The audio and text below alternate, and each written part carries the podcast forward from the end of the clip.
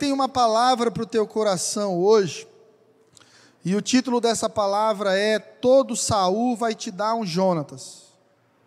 Talvez você não esteja entendendo agora mais ou menos o que, que tem a ver isso aí. E eu vou te explicar, mas eu quero falar de esperança, de força para continuar lutando pelos teus sonhos, mas entender algo que no caminho da construção dos teus sonhos e do projeto de Deus para a tua vida, se Deus tiver de priorizar conforto ou propósito, Deus sempre escolherá propósito. E é porque Deus escolhe propósito que Abraão, quando Deus o quer levar para um novo nível, houve um chamado: sai da tua terra, sai da parentela, sai da zona de conforto e vai para um lugar que eu te mostrarei no caminho. Espera aí, Deus, manda o localizador aqui pelo zap, fica mais fácil de achar esse lugar. Deus não trabalha com garantias a não ser a sua palavra. Quando Moisés quer dizer para o povo que ele havia encontrado Deus Criador de todas as coisas, ele diz assim: peraí, vão perguntar teu nome, qual é o nome que eu digo para o povo que você se chama? Deus diz: Eu sou, isso é suficiente.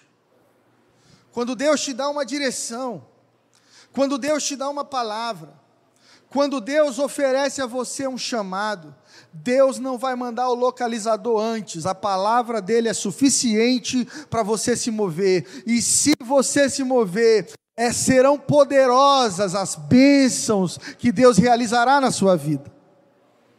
Ah, pastor, eu queria tanto que a minha família melhorasse, eu queria tanto ser um profissional de destaque, eu queria tanto vencer as minhas crises interiores.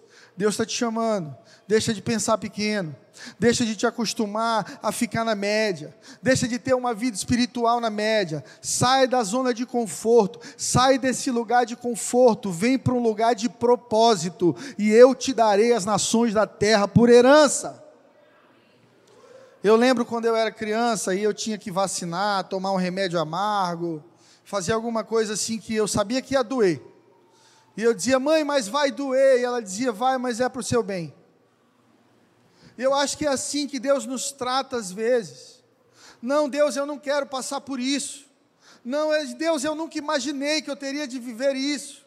Uma enfermidade, uma depressão, uma crise no casamento, uma demissão repentina. Você estava tão bem no emprego, de repente todo mundo foi demitido, você estava no meio. Deus me abandonou. Não é que Deus te abandonou, é Deus está entendendo que você precisa passar por um processo de consolidação da sua fé. Porque se você coloca e fundamenta sua fé nas bênçãos, então você vai adorar as bênçãos e não o Criador das bênçãos. Quando te faltarem as bênçãos, ou quando de repente Deus mexer na, nessa estabilidade que você acha que tem na sua vida, você vai se perguntar: onde está Deus? Essa não é a pergunta de um verdadeiro cristão. Aonde está Deus? Não. Para gente que tem Deus, que entregou o coração para Deus, Deus está dentro de nós. A pergunta certa é: por que Deus? Qual é o propósito disso? Por que, que o Senhor permitiu isso? Se a palavra diz que não cai um fio de cabelo da minha cabeça sem a tua permissão. O que, que o Senhor está querendo me ensinar se a palavra diz que todas as coisas cooperam para o bem daqueles que amam a Deus? Não é onde Deus está, Deus está no controle. Diga para quem está do seu lado: Deus está no controle. Você é que precisa se achar. É para o seu bem, meu filho. É para o seu bem, minha filha. Essa vacina, esse remédio amargo esse processo terapêutico de dor. A gente pede para Deus criar um mundo gospel para a gente. Se a gente pudesse, o dentista era gospel, o médico cirurgião era crente, o motorista do ônibus, em vez de dar bom dia, daria paz do Senhor. Aí chega no colégio, todo mundo crê em Deus, não tem ateu no mundo. A gente fica querendo criar o nosso mundinho evangélico. Mas eu preciso te dizer uma coisa nessa noite: Deus não é evangélico, Deus é Deus. Deus não te chamou para ser evangélico, católico, isso é rótulo que o IBGE coloca sobre você. Deus te chamou para andar na terra como um filho dele. Nós temos apego a terminações, nomenclaturas, títulos, e esquecemos a essência dessas coisas. Esquecemos que a oração de Jesus não foi que Deus nos tirasse do mundo, mas foi para que Deus estivesse conosco em todo o tempo. Você pode dizer comigo em todo o tempo? Há um texto poderoso em João 17, versículo 14, versículo 18. Se você puder, abra comigo. Que é mais ou menos Deus pedindo, Jesus pedindo para Deus não nos livrar do deserto, mas nos livrar no deserto. Você consegue entender a diferença? A coisa é Deus te livrar do deserto, você não passa por ele.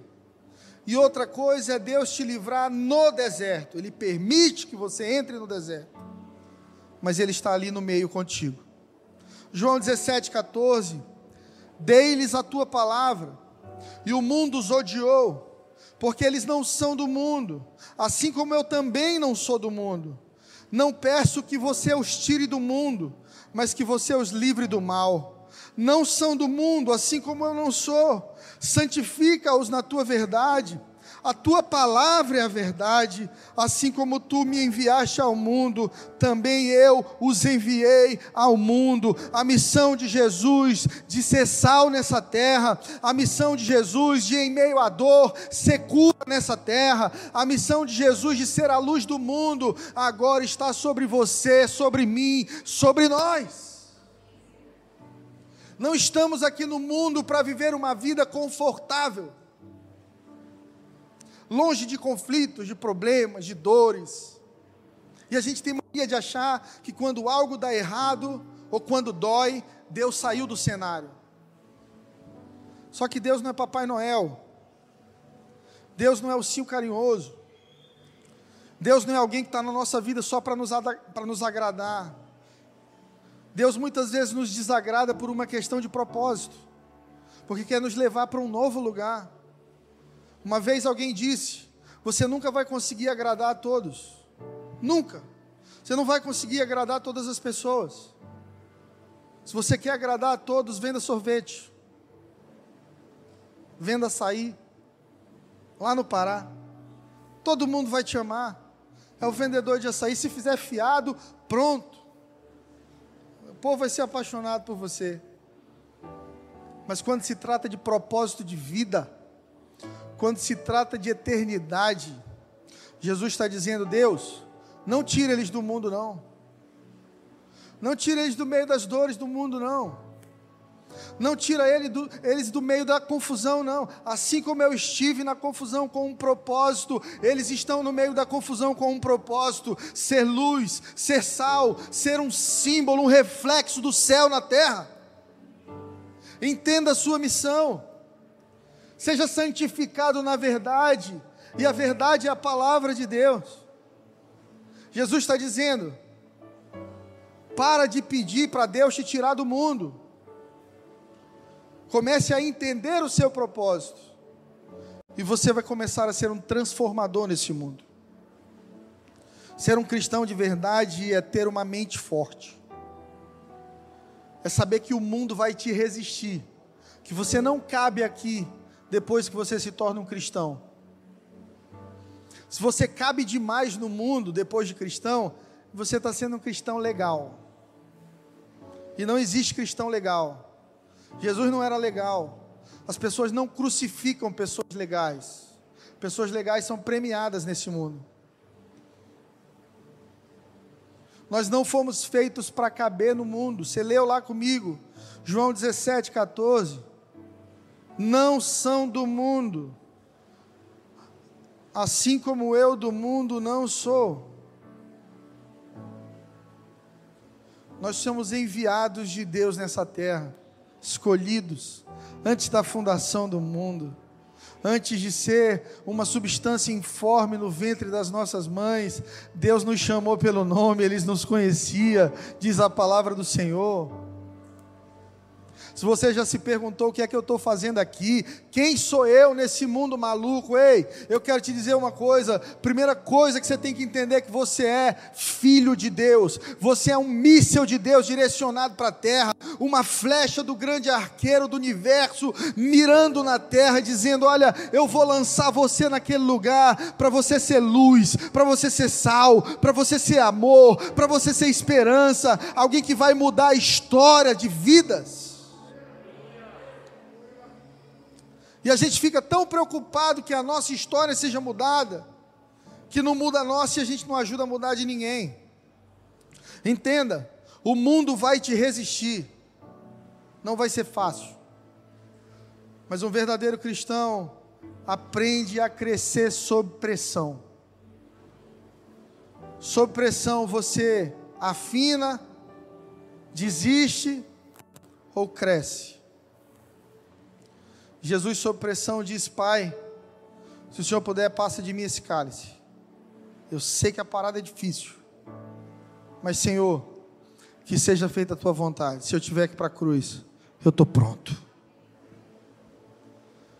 Isso demonstra um coração humano, de alguém que sabe dizer para Deus suas fraquezas e suas dores mas alguém que está disposto a ir até as últimas consequências para cumprir a vontade de Deus na sua vida.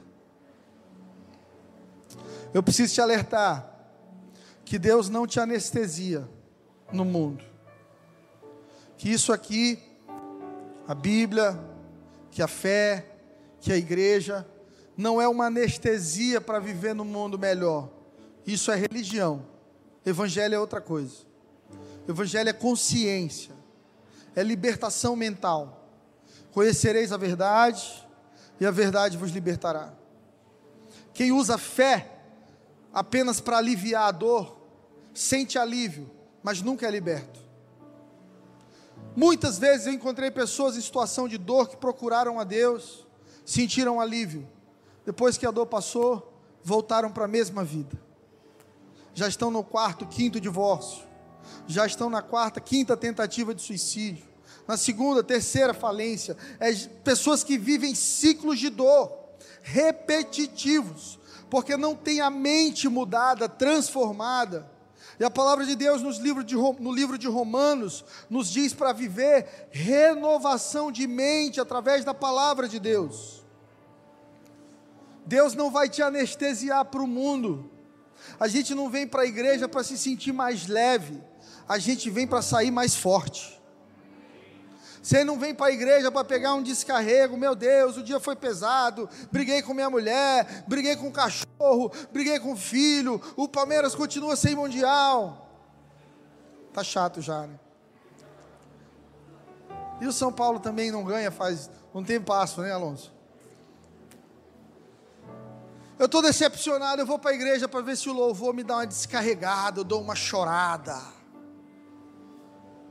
aí vem dá uma chorada, sai um pouco mais leve, mas na segunda-feira, na quinta-feira, continua vivendo a mesma escravidão mental.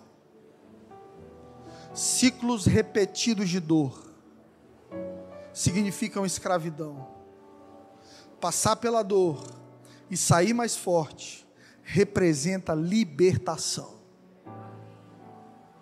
Se você na sua vida está sempre passando pela mesma coisa, eu lamento te dizer que você ficou preso numa estação da sua vida. Mas se você passou por algo, doeu muito, quase te destrói, mas você venceu e disse, pastor, foi difícil, mas eu sobrevivi. Então você venceu. Sabe, nem todo sofrimento é fruto de pecado. Quando Jó começa a perder tudo. E Jó é alguém que vivia uma certa idolatria à sua performance, à sua própria justiça. E eu acredito que o livro de Jó ele nos mostra que as coisas não vão dar certo na nossa vida porque a gente faz tudo certo. As coisas vão dar certo na nossa vida porque Deus é conosco. Porque muitas vezes a gente faz tudo certo e as coisas dão errado. Tem gente que diz para mim, pastor, casei virgem. Esse homem era uma bênção. Nós íamos para a igreja, nós amávamos a palavra de Deus. Agora está aí sendo traído, brigando, violência doméstica. Eu nunca imaginei que o meu casamento fosse se tornar isso. Eu fiz tudo certo. E são pessoas que se perdem nesse momento de dor porque não entendem que, mesmo na dor, é possível encontrar propósito, ressignificar. Foi isso que Jó fez. Mesmo diante da sua imagem de justiça própria, e quando acontece a tragédia na vida de Jó, ele diz: O que eu mais temia me sobreveio. Isso mostra que Jó tinha medo, um medo interno das coisas darem erradas. E a Bíblia diz que assim como o homem se vê, o homem é. Você tem que ter muito cuidado com os seus pensamentos, o seu interior, como você se vê, como você enxerga seu futuro, o que você está declarando sobre o seu futuro, porque como você se vê, você será. Não é uma questão de autossugestão. Não é uma questão mística de ficar falando, eu vou ser grande, eu vou ser isso. Vou... Não, é bíblico. Como você se enxerga? Se você se enxerga pequeno, você não será grande. Se você não se enxerga filho de Deus, você não terá acesso à herança. E Jó temia, mesmo sendo um dos homens mais prósperos do mundo, mais justos do mundo, vivia a sua justiça fundamentada no medo. É gente que diz assim: eu vou dar meu dízimo na igreja, porque se eu não der, o devorador vem e come tudo. Paulo vai cantar. Eu vou lá resolver, eu vou para a igreja domingo, pegar a bênção do pastor, porque senão eu vou morrer no caminho. Está sempre com medo de uma maldição, sempre com medo de algo dar errado. E o que acontece na vida de Jó? Deu realmente muito errado. E Jó passa por um processo difícil, porque todos os amigos dele tentam dizer para ele assim: alguma coisa tu fez, Jó. Isso não acontece de graça na vida de ninguém, cara. Você tem algum amigo de Jó na sua vida? Quando as coisas estão erradas, diz, não, alguma coisa tu fez de errado. Isso não acontece assim, do nada, na vida, na vida dos outros. Tu pecou, confessa teu pecado, rapaz. Mas Jó vivia uma vida de justiça. Jó tinha motivos para se irar com Deus. A esposa de Jó diz para Jó assim: ó, amaldiçoa esse teu Deus e morre. Cuidado, esposa, com o que você diz para o seu marido. Você precisa ser uma voz de santificação na vida do seu marido. Você precisa ser alguém que leva o seu marido para mais perto de Deus, não para mais longe. Quando seu marido balançar na fé, você é alguém que tem que fortalecer ele, não piorar a situação senão você vai ser filha da mulher de Jó. Mas Jó era um homem tão nobre que ele termina a sua história, e se algo fosse ser escrito na lápide dele, seria aquela famosa frase: O Senhor me deu, o Senhor tomou, bendito seja o nome do Senhor. Jó nos ensina que que a relação dele com Deus não era sobre bênçãos, mas era uma amizade com Deus de verdade. Jó ensina aqui que às vezes perder é ganhar. Irmão, pense comigo. Às vezes perder é ganhar. Abrir mão da razão, pedir perdão, tratar com a verdade, contar a verdade para sua esposa, para o seu marido, para o seu filho. Construir uma família sem segredos ser livre, livre. Alguém disse: me fira com a verdade, me fira com a verdade, me machuque, mas seja verdadeiro comigo. E a Bíblia diz: conhecereis a verdade, e a verdade vos libertará. A religião, ela mente para ti. Jesus te traz a verdade. A gente fica querendo um, um mundo místico, onde a gente faz as coisas para Deus para ser justificado, não é isso? Ser justificado por causa de Jesus, por causa da cruz de Cristo, você é livre. Nem toda dor, nem todo sofrimento é fruto de pecado, mas todo sofrimento carrega um propósito. Perceba, nem todo sofrimento é fruto de pecado, mas todo sofrimento carrega um propósito. Você está sofrendo? Talvez você seja alguém que tem guardado os princípios de Deus e mesmo assim está sofrendo. Talvez você seja alguém zeloso com a palavra e mesmo assim você está sofrendo. A pergunta não é por que Deus, o que é que o Senhor tem comigo? O que é que o Senhor quer fazer na minha vida, Deus? Esteja comigo no meio do deserto, me leva para qualquer lugar, ainda que seja o deserto, mas não me retira da tua presença. Me mostra o caminho de saída desse deserto me faz mais forte no meio do sofrimento, para que eu não, não venha sucumbir por causa das minhas dores interiores. É como na fisioterapia, algumas dores são terapêuticas. Uma vez eu cheguei na fisioterapeuta, todo entrevado, como diz o maranhense, deitei na maca lá, eu pensando que ele ia passar um gelol, um negócio, fazer uma massagem assim, né? Para dar uma aliviada. Aí ela disse assim: Olha, eu vou ativar seus trigger points. Essa fisioterapeuta é top demais. Fala até em inglês, é trigger points. Trigger points são os lugares mais inflamados do músculo que ela começou a apertar com muita força, irmão. Eu, pastor, irmão, a vontade de, de chamar a irmã de abençoada. preciosa. E ela apertando, pastor, fala aí de Deus para mim. Eu com vontade de falar do diabo, do inferno. E ela me apertando. Irmã, está doendo, irmão, para. Pastor, não posso parar, eu estou liberando seu músculo. Porque algumas dores são assim. Se Deus não permite que elas aconteçam nas nossas vidas, a gente vai viver com limitações de movimento. A gente vai andar mais lento, mais pesado, até se acostumar com a dor. Então vem Deus com um processo desinflamatório e toca exatamente na ferida e empurra para que doa, para que sangre, para que, que saia o pus e mostra para a gente quão ruim aquilo estava, mas no final você vai estar tá zerado.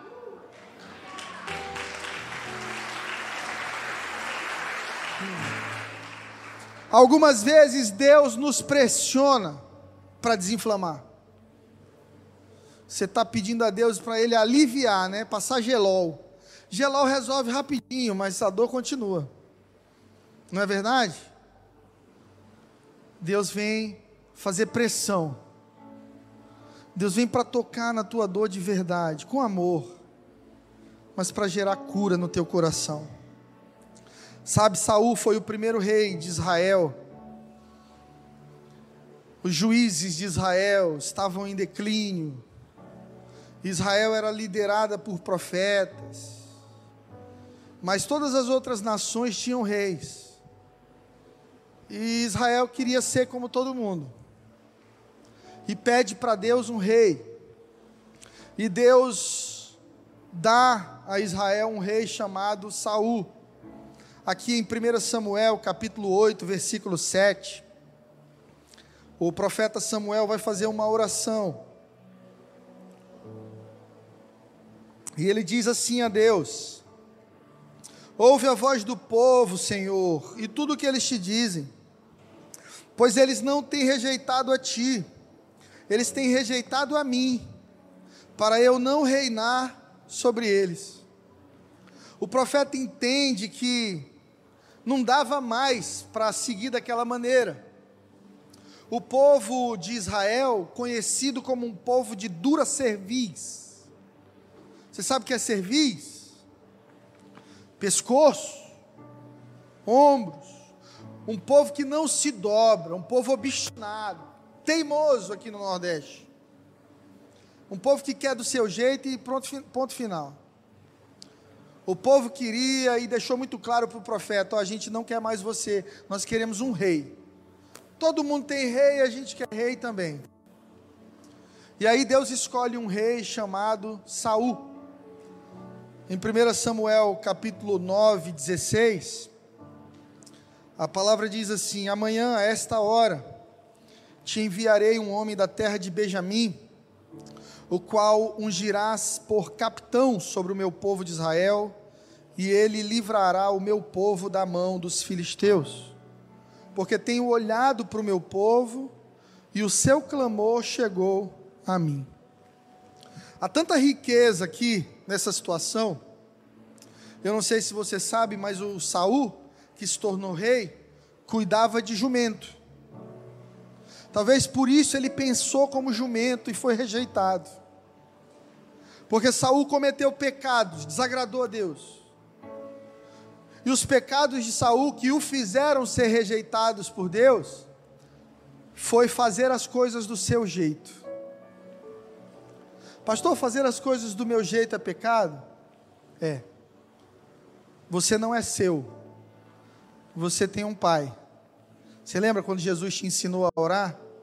Quando fores orar, ore assim. Como é que começa? Pai nosso. Se você tem um pai, você precisa perguntar para ele antes de fazer as coisas. Se você tem um pai, você precisa perguntar para ele antes de decidir. E o pecado de Saul era decidir desconsiderando o pai. Quer saber? Eu vou viver do meu jeito. Uma vez eu falando de Deus para uma senhora de sessenta e tantos anos, ela disse assim: Olha, eu acho muito lindo sua devoção a Deus, mas eu e Deus a gente tem nossa relação. Eu vivo com Deus do meu jeito. E eu não queria jamais discutir com uma senhora, ofender ela, jamais. Mas uma coisa que ela precisa entender é que ninguém consegue caminhar com Deus do seu jeito. Nós andamos com Deus do jeito de Deus. Não é que prevaleça a minha vontade, mas é a vontade do Pai. Senhor, qual é a tua vontade para o meu casamento? Eu estou com vontade de botar uma bomba do lado dele, assim, da cama. Quando ele deitar, explode só o lado dele. Deus, eu estou com vontade de comprar uma passagem para essa mulher, lá para a faixa de Gaza, turística, e só de ida. Mas qual é a tua vontade sobre casamento? O que é que Deus pensa sobre casamento? O que é que Deus pensa sobre divórcio? O que é que Deus pensa sobre usar drogas? O que que Deus pensa sobre adultério? O que que Deus pensa sobre mentira, roubo, corrupção? Nós não podemos fazer as coisas do nosso jeito e achar que Deus vai estar com a gente acima de tudo. Deus condiciona a bênção à obediência. E perceba, Saul foi escolhido por Deus. Apesar de ser fruto da pressão de uma nação, Deus diz: Ok, vou escolher alguém. Escolhe Saul. E diz assim: Amanhã, a estas horas, eu vou enviar um homem da terra de Benjamim. Samuel, unja ele como capitão, e ele vai livrar o meu povo da mão dos filisteus, porque eu tenho olhado para o meu povo, e as orações do meu povo chegou até mim. Deus olha para nós todos os dias, Deus ouve as nossas orações. Deus ouve as nossas orações. Muito cuidado com o que você ora, porque Deus leva muito a sério o que você fala com Ele. Sabe, fica muito implícito, muito claro aqui, que Deus ouve o nosso clamor sincero. Mas esse homem, Saul, um rei escolhido por Deus, vai ceder o trono a um menino, pastor de ovelhas menino fedido, que a ovelha fede, um menino sem muita educação, guerreirinho, cuidava das ovelhas do pai, lutou com leão, lutou com urso, ele era rejeitadinho. Alguns teólogos dizem que Davi poderia ser um filho bastardo de Jessé. O profeta Samuel diz: Jessé, o próximo rei de Israel vem da tua casa. Reúne os teus filhos que eu vou ver quem é deles e nós vamos ungir. Imagina a alegria desse pai, né? Uau, um filho meu, rei da minha nação. mandou todo mundo tomar banho, escovar o dente, comprou uma roupa para todo mundo aceiar. Só vocês mastigam com a boca fechada, seus fedorentos. Se comportem, não briguem na frente do profeta. Desliga esse celular aí quando ele estiver falando. O profeta chega, come, conversa. Olha bem para os meninos. E Jessé pensando: quem será dos meus filhos que vai reinar sobre nós? E de repente Deus diz assim: nenhum desses aí. Não olhe Samuel para a aparência, porque o homem vê a aparência, Deus vê o coração. E o profeta faz uma pergunta muito poderosa. Tem mais alguém? Às vezes, você é esse mais alguém. Às vezes você não era contado na sua família como o mais provável, o mais inteligente. Eu lembro de uma tia minha, ela nem a tia mais separou do meu tio e no casamento deles não deu certo, mas ela era, falava tudo que ela pensava e o meu irmão com 10 anos de idade, entrava na sala da casa da minha avó com um livro de Monteiro Lobato, todo arrumadinho assim, gomadinho, quieto, menino quieto. E eu entrava com um all-star vermelho, outro preto, calça rasgada, já chutava cachorro, já ia com a mão no bolo antes de cortar. Aí ela disse assim: Meu Deus, o Rodrigo é um menino tão bonitinho, comportadinho e o Fred tão sei lá. Eu nunca esqueci disso, eu sou, eu sou meio sei lá. Só que eu fui ler a Bíblia. Eu descobri que Deus escolheu as coisas loucas desse mundo para confundir as sábias. Que Deus está em busca dos sei lá. Deus está em busca dos improváveis, daqueles que a maioria das pessoas achou que não ia dar muito certo que se desse certinho já estava bom demais. Só que o coração de Deus faz essa pergunta: tem mais alguém? Já se lembrou e disse: tenho mais um filho, mas ele não está aqui, não veio. Ele, ele é diferente dos outros, ele ficou cuidando lá das ovelhas. Ele, eu nunca nem pensei que ele pudesse ser rei de nada, então por isso eu nem chamei.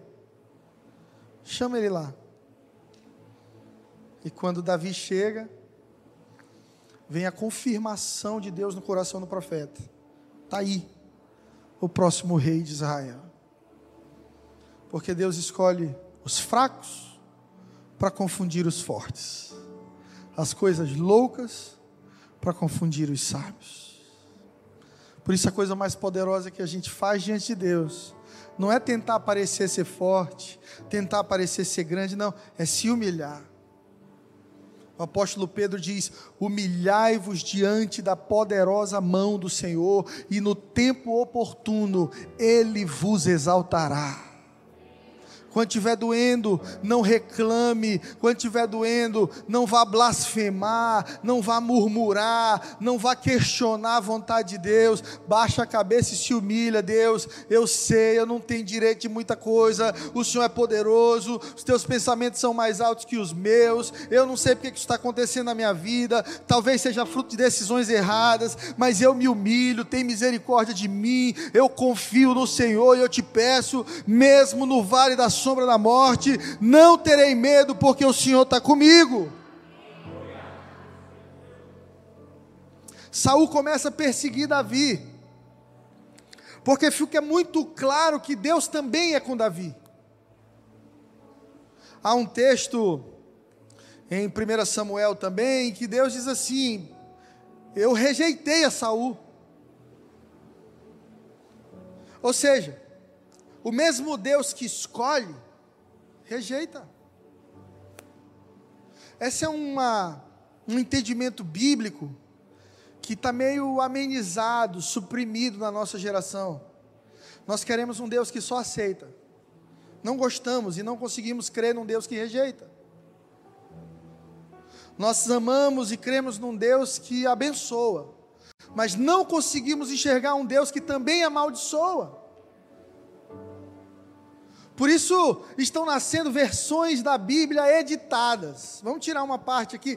Não, essa parte aqui, cara, não tem condição de ler isso hoje, em pleno século 21. Vamos, tira da Bíblia, faz uma Bíblia atualizada. Nós precisamos manter a palavra e não dobrar ela aos nossos costumes e contexto cultural. Nós nos humilhamos diante da palavra do Senhor e nos dobramos, somos moldados aos princípios de Deus. Eu não uso a palavra para reafirmar o que eu preciso ou quero. Tem gente que faz isso. Olha, pastor, eu eu estou fazendo isso porque a palavra diz aquilo. E cita um texto fora do contexto, que é pretexto para heresia no contrário de ler a palavra e deixar a palavra lhe ferir. Meu irmão, se a palavra não te machuca, não fere o teu orgulho, não acusa os teus erros e pecados, então você não está ouvindo a palavra de Deus. Porque a palavra de Deus, ela vai machucar o ego do homem, mas vai alimentar o espírito do homem. Amém? Saul fica com ciúme de Davi, porque Deus era com Davi. Você já viu esse tipo de coisa por aí? Alguém que critica outra pessoa porque Deus começou a abençoar ela? Sabe, inveja, ciúme são sentimentos malignos que nós precisamos colocar na cruz. Senão a gente vai acabar criticando, perseguindo e tentando matar movimentos de Deus na terra. Porque o homem tem algo dentro dele, tudo que ele não entende, ele critica. Nossa igreja na cidade é um exemplo disso. Ah, tu é lá da igreja preta? Ah, lá tem um show. Lá não se prega a palavra. Lá é só é massagem no ego, é porque o Fred é, é showman. Aí eu ouço todo domingo, pastor, pelo amor de Deus. Quem pensa assim nunca sentou aqui para ouvir a palavra de Deus, porque minha vida tem sido transformada nesse lugar. Nós precisamos ter cuidado, estar vigilantes com esse espírito de Saul, que por inveja e ciúme tenta desconstruir matar o outro. Deixa eu te dizer uma coisa: Deus ama quem você não gosta. Deus ama quem você não gosta.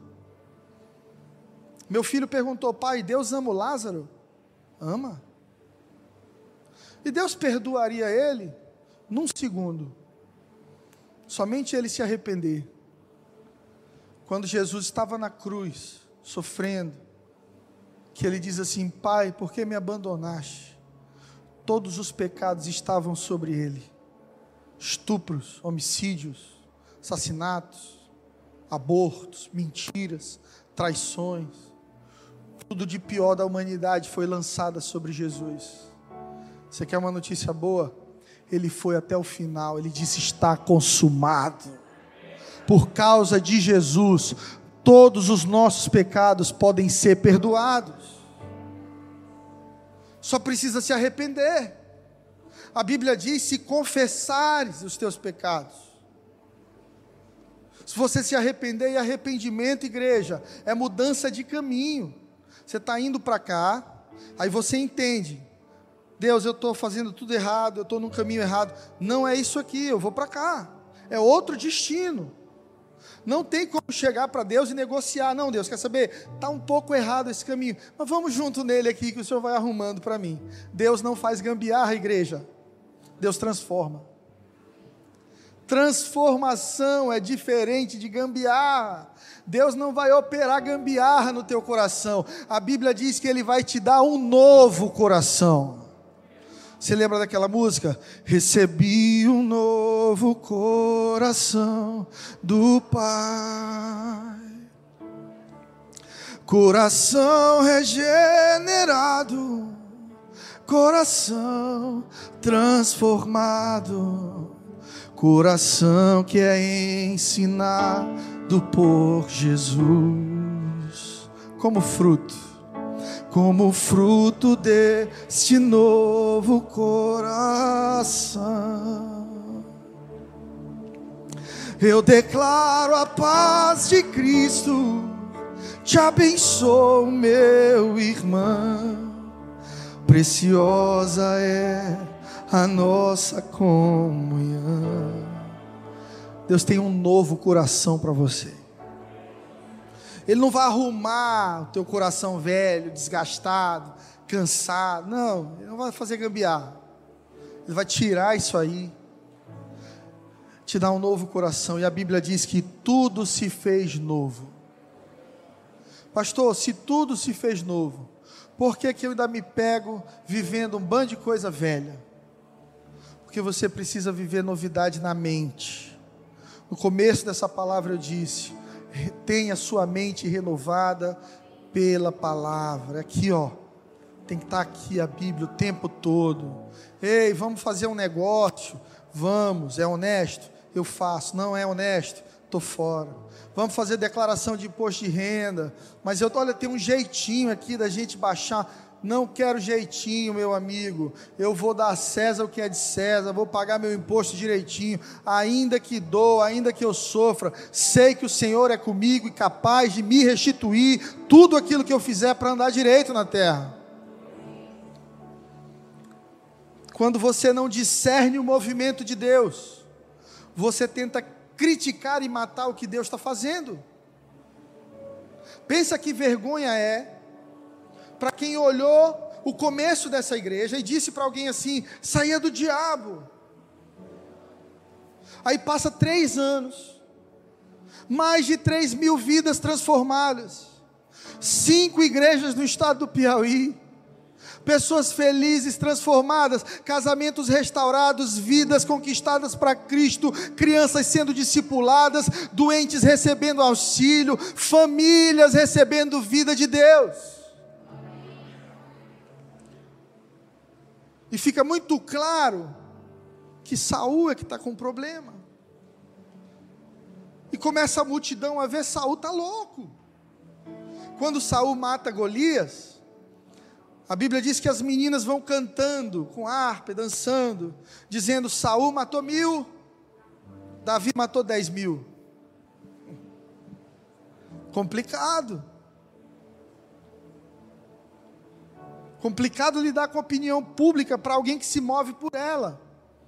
Eu já disse: se você se move por elogios, a crítica vai te destruir. Se você se move por comparação, você sempre vai perder, sempre vai ter alguém melhor que você, sempre vai ter alguém mais bonito, sempre alguém com mais dinheiro, sempre alguém mais arrumado, sempre alguém que se expressa melhor. Você precisa entender uma coisa: você não está no mundo para competir com ninguém, você está aqui porque você é único. Deus te escolheu porque você é único.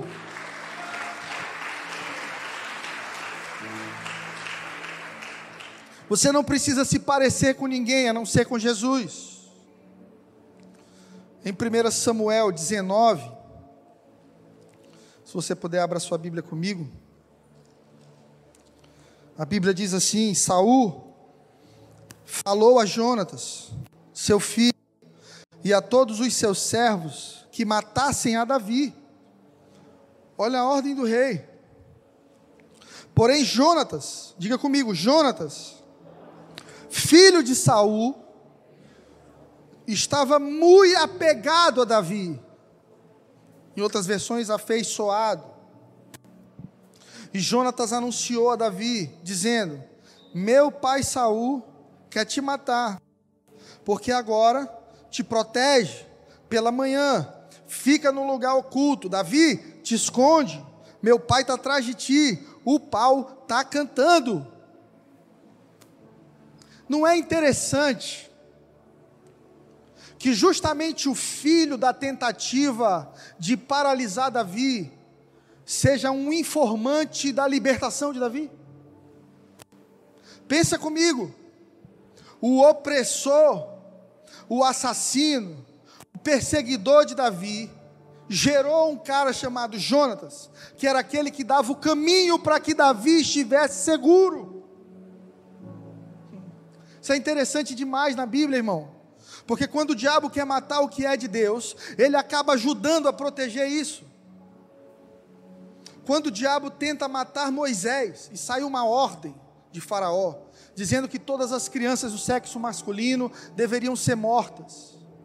O que, que acontece com Moisés? Se você foi criado na igreja ou já leu um pouco a Bíblia, você sabe. Ele é colocado num cestinho, sua irmã o coloca no rio. No rio, o rio pode levar para onde? Qualquer lugar. O que, que pode acontecer no rio? Bater numa pedra, virar, o bebê morre, não sabe nadar. Outra coisa que pode acontecer no rio, o rio correr para a beirada, engatar no galho, fica lá o menino morre de fome. Vem uma onça de noite, come. Mas o rio corre exatamente para a casa de banho de Faraó.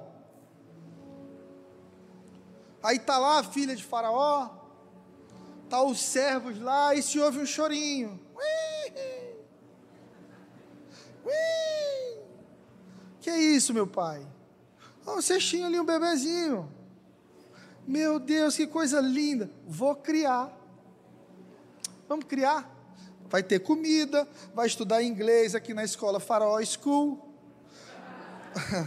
Vamos dar um iPhone para ele. Mamãe, compra um iPhone 12 para Moisésinho. Vamos dar um nome para ele. Vai comer na mesa com o papai. Quando o papai estiver comendo, ele come do pernil também, da farofa. Olha, a, as aulas de história do, do Egito, as aulas de arquitetura, de matemática. Bota esse menino, que esse menino vai ser grande. Toda vez que o diabo tenta paralisar um projeto de Deus na sua vida, Deus vai virar o jogo e isso vai te empurrar mais para frente.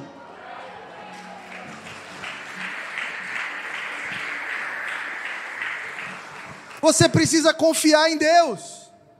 Você precisa entender que Deus nunca perde, irmão. Deus nunca perdeu. Leia a Bíblia, leia a história, estude teologia. Deus nunca perde. Deus nunca perdeu. Na gripe espanhola, Deus não perdeu. Para o Império Romano, Deus não perdeu. Com Hitler, que matou milhões de judeus, Deus não perdeu. Lá no Éden, Deus não perdeu. Deus está no controle. Em 1 Samuel 18, versículo 3, a palavra diz assim: Jonatas e Davi fizeram uma aliança, porque Jonatas amava Davi com a sua própria alma, e Jonas tirou sua capa e deu para Davi, e deu suas vestes, e deu sua espada, e deu seu arco, e deu seu cinto. Entenda, querido, a sua maior dor está te equipando para vencer na tua caminhada. Só que a gente aumenta as nossas dores. A gente olha para a depressão e diz: é um grande monstro, vai me destruir a gente olha para um problema, para um divórcio, uma traição, para um problema conjugal, para um problema financeiro, a gente aumenta o tamanho dele, a gente não entende que todo Saul pode nos dar um Jonatas, todo desafio pode nos trazer um troféu, toda dor pode gerar cura em nós. Manto fala de identidade. Manto fala de identidade na Bíblia. Jonatas está dando a Davi um pouco mais de identidade. Você sabe ser criticado? Você sabe ser corrigido sem se ofender? Se alguém chegar para você e disser assim, ó, você está redondamente enganado, ainda mexe com a tua identidade? Se alguém te disser que você não é tão bom assim, você é menorzinho, você tem formação de, de grau superior? Tenho não. Então, é café com leite. Já viajou para tal lugar? Não, não viajei. Ariano Suassuna tem um conto sobre ir para Disney. Ele fala que se sentiu extremamente humilhado porque perguntaram para ele: Você já foi na Disney? E parecia que era completamente obrigatório na vida. Quando Jonatas dá a capa para Davi, ele está dizendo assim: a partir de agora você vai crescer, amigo. Você vai ser mais forte. aquele menino da arpinha, cuidar de ovelha, tem que aprender a ser perseguido. Você já aprendeu a ser perseguido e não parar? Você já aprendeu alguém te dizer assim: você é péssimo, e você continua e segue adiante para se tornar o melhor? Ou você retrocede, se fecha num lugar de rejeição, solidão, e diz assim: ninguém gosta de mim, ninguém me valida, ninguém me aprova. Pare de esperar a validação e aprovação dos outros. O teu maior inimigo vai te dar a chave para o teu trono. Deus te chamou para ser rei e sacerdote. Rei fala de governo horizontal. Aonde você colocar a planta dos seus pés, vai te ser dado. O reino de Deus deve ser estabelecido no hospital que você trabalha, na quitanda que você abriu, no salão que você está trabalhando, no escritório de advocacia, lá no consultório de fisioterapia, aonde você colocou a planta do pé, o reino de Deus chega junto. Entenda, o seu maior inimigo te dará a chave de acesso ao seu trono. Essa depressão que você está lutando vai te dar a chave para viver a alegria de verdade. Essa crise financeira, a chave para entender uma verdadeira prosperidade. Essa crise familiar, a chave para entender o que é verdadeira unidade. Você lembra de José do Egito? Quem colocou no, ele no poço promoveu ele. Se ele não tivesse sido lançado no poço, ele seria só o menininho do papai. Mas o poço, a escravidão, a rejeição, a dor, a solidão, repentinas mudanças, a traição, difamação. A mulher de Potifar o acusa de estupro e ele é preso por isso. José tinha tudo para ser um mimizento, ofendido, ó vida, ó azar, joguei pedra na cruz. Alguma coisa eu fiz, porque tudo que eu faço dá errado. Isso é cabeça de vítima. É gente que tem deformação na identidade, problema de paternidade. Às vezes, Saul está te perseguindo para te dar um Jonatas que vai te dizer: tira essa capa de rejeição aí e pega essa de vencedor aqui agora. Vai para a guerra, meu filho. Vai para a luta, meu filho. Vai chegar a tua vez. Você consegue se ver assim? Ou você ainda repete palavras como estão me perseguindo? Minha família fala mal de mim, minha família me critica. Gente, eu disse no começo da palavra: você quer agradar todo mundo? Venda açaí, venda sorvete, jujuba. Se você assumir a sua verdadeira identidade, alguém que é ferido na identidade vai ficar incomodado. Toda vez que alguém se posiciona, o inferno perde. Toda vez que um filho de Deus entende o seu lugar, o inferno perde um ponto. Ei, Deus só quer que você entre no seu lugar para liberar tudo que ele te prometeu. Troca a capa, troca essa capa com Jonatas. Assuma uma identidade de filho de Deus. O que você vai fazer com o que acontece contigo é o que realmente importa no mundo tereis aflições. Jesus prometeu: viver é sofrer, vai doer, não é fácil. Mas tem de bom ânimo. Eu venci o mundo. São palavras de Jesus. Nós precisamos ter a certeza de que haverão dias ruins. Haverão dias onde o silêncio de Deus vai nos incomodar.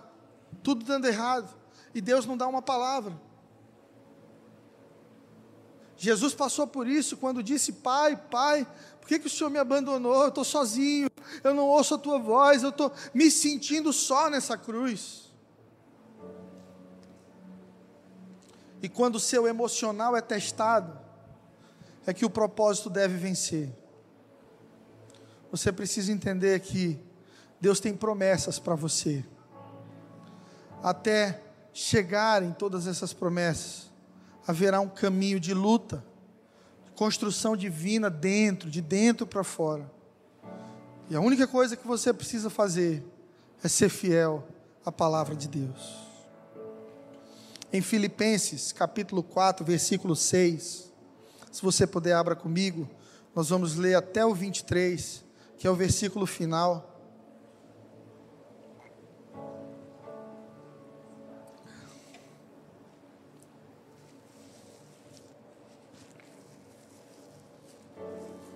Palavras de um grande homem de Deus, o apóstolo Paulo, perseguidor dos cristãos, ensinado na escola de filosofia de Sêneca, lá dos estoicos, mas que tem um encontro com Cristo, e de Saulo se torna Paulo o apóstolo, o homem que escreveu metade do Novo Testamento, fundamentou doutrina, fundamentou princípios e valores fundamentais da fé cristã.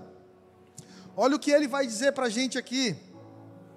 Não estejais inquietos por coisa alguma, antes as vossas petições sejam em tudo conhecidas diante de Deus, pela oração e súplica com ações de graças e a paz de Deus, que excede todo o entendimento, guardará os vossos corações e os vossos pensamentos em Cristo Jesus.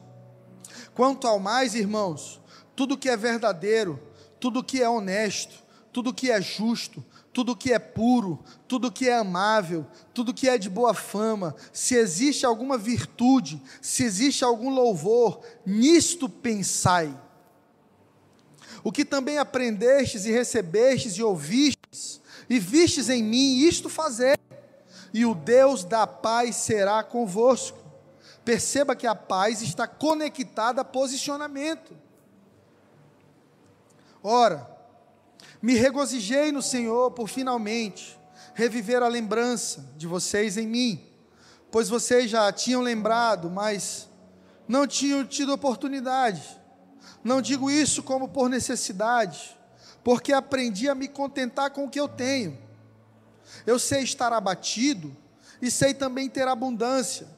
Em toda maneira e em todas as coisas estou instruído, tanto a ter fartura como a passar fome, tanto a ter abundância como a padecer necessidade. Posso todas as coisas em Cristo que me fortalece. Todavia, Fizestes bem em tomar parte na minha aflição, e bem sabeis também, ó Filipenses, que no princípio do Evangelho, quando eu parti para Macedônia, nenhuma igreja comunicou comigo com respeito a dar e receber, senão somente vocês. Porque também uma e outra vez me mandastes o necessário a Tessalônica. Não que eu esteja à procura de presentes, mas se eu procuro fruto que cresça por vossa conta mas também tenho recebido e tenho abundância. Estou cheio, depois que recebi de Epafrodito o que de vossa parte me foi enviado, como cheiro de suave e sacrifício agradável e aprazível a Deus. O meu Deus, segundo as suas riquezas, suprirá todas as necessidades de vocês em glória por Cristo Jesus. Amém. Paulo está dizendo você precisa controlar sua mente. Você precisa dizer para os seus pensamentos quem que manda. Você tem que pensar em coisas que são boas, respeitáveis, justas, puras, honestas, amáveis, de boa fama, de alguma virtude, louvor. Pensa nisso. Mas a gente é o dia todinho pensando besteira, já reparou? É no WhatsApp. Today, forever. Eu estou no McDonald's, os meninos estão assim.